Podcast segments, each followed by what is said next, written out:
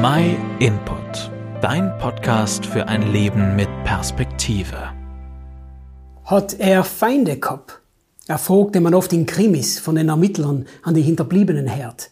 Feindschaft ist ein hartes Wort. Es gibt Feindschaft zwischen einzelnen Menschen. Vielleicht ist dir das auch schon begegnet. Denn Feindschaft beruht oft auf großer Nähe. Manchmal seien Nachbarn untereinander verfeindet, die eng, vielleicht zu eng beieinander wohnen. Man kriegt einfach alles mit von ihnen. Viele Familien und besonders zerbrochene Ehen sind durch Feindschaft gekennzeichnet. Der eine Partner hat vielleicht den anderen tief verletzt und durch Enttäuschungen und Untreue kann aus Liebe tiefe Feindschaft werden. Es gibt auch Feindschaften zwischen ganzen Gruppen. In manchen Gegenden der Welt wird heint aufgrund von einem Verbrechen die Blutrache ausgeübt. Und das führt zu tödlichen Feindschaften zwischen Familien. Angehörigen von der einen Familie verfolgen die Angehörigen von der anderen Familie mit unbarmherziger Härte. Und schließlich gibt es auch Feindschaften zwischen ganzen Volksgruppen und sogar Völkern. Und wir alle erleben ja zum Beispiel auch hier in Südtirol, wie die Beziehung zu Italien ist. Sie ist auch nicht unbelastet. Und dann gibt's auch oft Konflikte und Feindschaften zu Menschen anderer Hautfarbe, mit anderen Überzeugungen und anderer Herkunft. In alle Fälle bedeutet Feindschaft, dass man dem anderen nichts Gutes gönnt. Feindschaft bedeutet Ablehnung und Hass und unüberbrückbare Distanz. Wie kann man die Feindschaft überwinden? In der Regel muss der eine von den zwei Seiten beginnen, auf die andere zuzugehen.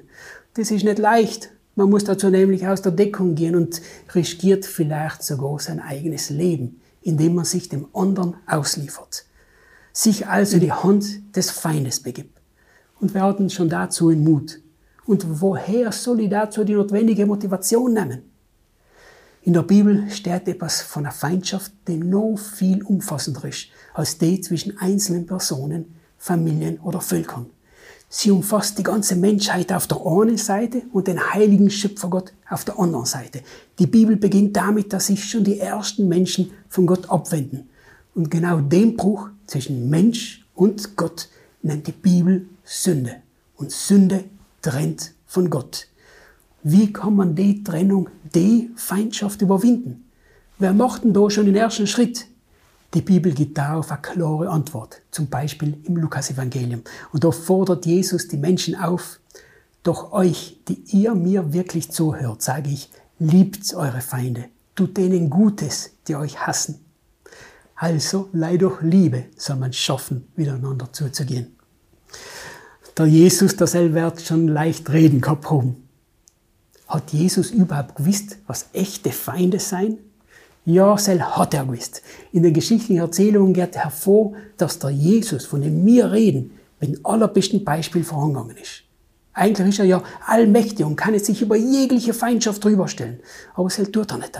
Als Sohn Gottes ist er wie du und ich zu einem verletzbaren Menschen geworden und hat sich seinen Feinden ausgeliefert. Der größte Liebesbeweis ist aber, dass er sich als Sohn Gottes sogar von seinen Feinden töten hat lassen, damit wieder Frieden herrschen kann zwischen Mensch und Gott. Ich kann uns leider dazu auffordern, uns hinzulassen auf das Angebot. Auch wir müssen dazu die Entscheidung treffen. Es passiert nicht gleich so automatisch. In einem Brief an die ersten Christen in Rom, da steht, denn durch den Tod seines Sohnes hat Gott uns ja schon versöhnt, als wir noch seine Feinde waren. Deshalb werden wir jetzt, nachdem wir versöhnt sind, erst recht durch die Kraft seines Lebens gerettet werden. Wie unglaublich ist denn das? Gott zahlt sein Friedensangebot mit dem Leben von seinem eigenen Sohn.